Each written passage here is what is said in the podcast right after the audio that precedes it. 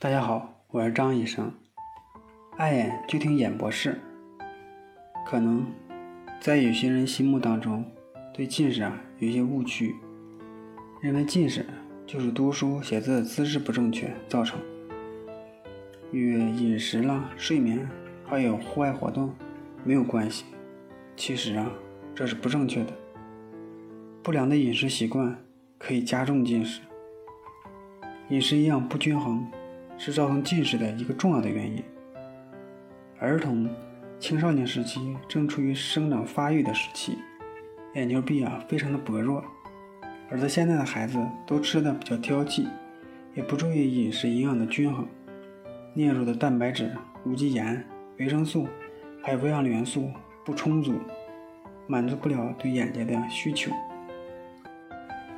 眼球壁的韧性和形成性。就有可能发生改变，进而进一步影响眼球的正常生理功能，甚至导致眼球外凸、眼球的前后距离拉长，形成了真性近视。城市儿童的近视率啊，远远高于农村的儿童。其中很重要的一个原因就是城市家庭的生活水平啊，普遍比农村高，这种相对的营养过剩。反而更容易使儿童患有近视。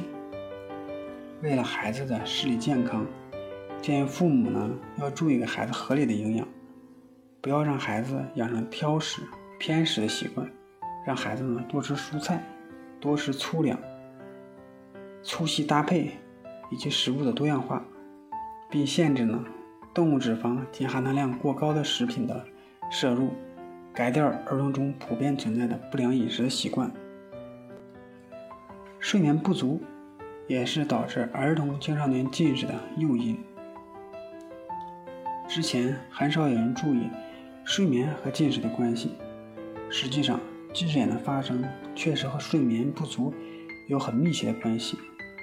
研究表明，眼睛局部交感神经和副交感神经的功能失去了平衡，是近视形成的病理的基础。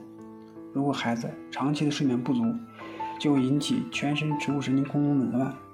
而全身植物神经功能紊乱，必然会影响眼睛局部的交感和副交感神经，从而引起眼睛的睫状肌调节功能的紊乱，导致近视的形成。目前呢，已经把睡眠不足列为呢造成青少年中度度近视的重要原因。还有一些人，他的第二个误区就是近视眼了，戴眼镜就行。除了不方便，对眼睛没有什么影响。其实呢，这也不对的。近视眼啊，可以引起眼睛的很多的并发症，而且这些并发症啊，很多都可以致盲。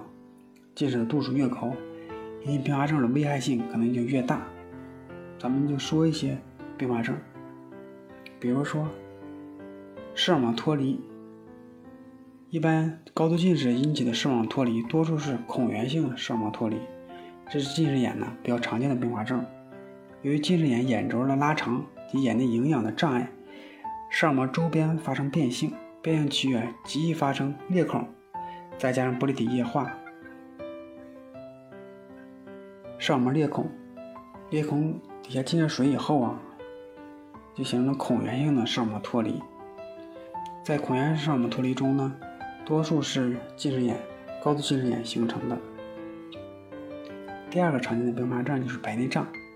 近视眼眼内的营养代谢不正常，使晶状体的囊膜通透性改变，晶状体营养障碍和代谢失常，而逐渐发生浑浊，视力出现减退，并产生并发性白内障。第三个常见的并发症就是黄斑出血、黄斑变性。黄斑多次出血容易形成局部的瘢痕，如果说黄斑发生病变了，对视力的影响啊也是非常。严重的第四个并发症就是玻璃体液化。第五个呢，青光眼。青光眼，近视造成青光眼以后啊，房角的结构不正常，眼内的房水的流出阻力啊增大，容易引起眼压增高。据统计啊，高度近视有一部分人可以发生青光眼，这种青光眼呢，会造成视力的永久的丧失。还有就是斜视、弱视。近视还可以引起斜视、弱视。如果双眼的近视度数相差大于三百度，形成屈光参差了，引起度数深的眼睛引起眼外斜或者弱视。第三个误区就是近视眼，不要戴眼镜，越戴眼镜啊度数越深。这种想法也是错误。青少年患了近视眼，如果已确诊为真性近视，度数在一百度以上的，必要的时候呢，就应该配合大夫呢进行检查，佩戴适合的近视眼镜得以矫正。若长期不戴眼镜呢，物体会呈现在视网膜前，使视网膜长期缺乏光的刺激，视网膜色素细胞的功能逐步退化。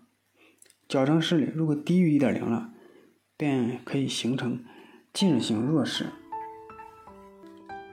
近视的度数发生与较多因因素有关系，比如说正确的用眼习惯、充足的睡眠、均衡的营养、戴的眼镜是否合适等等等等，很多的原因都可以加重近视度数的加深。第四个常见的误区啊，就是儿童的视力不好了，多数都是假性近视，不用管，过一段时间自然就会好的，这也是不正确的。首先呢，咱们要区分。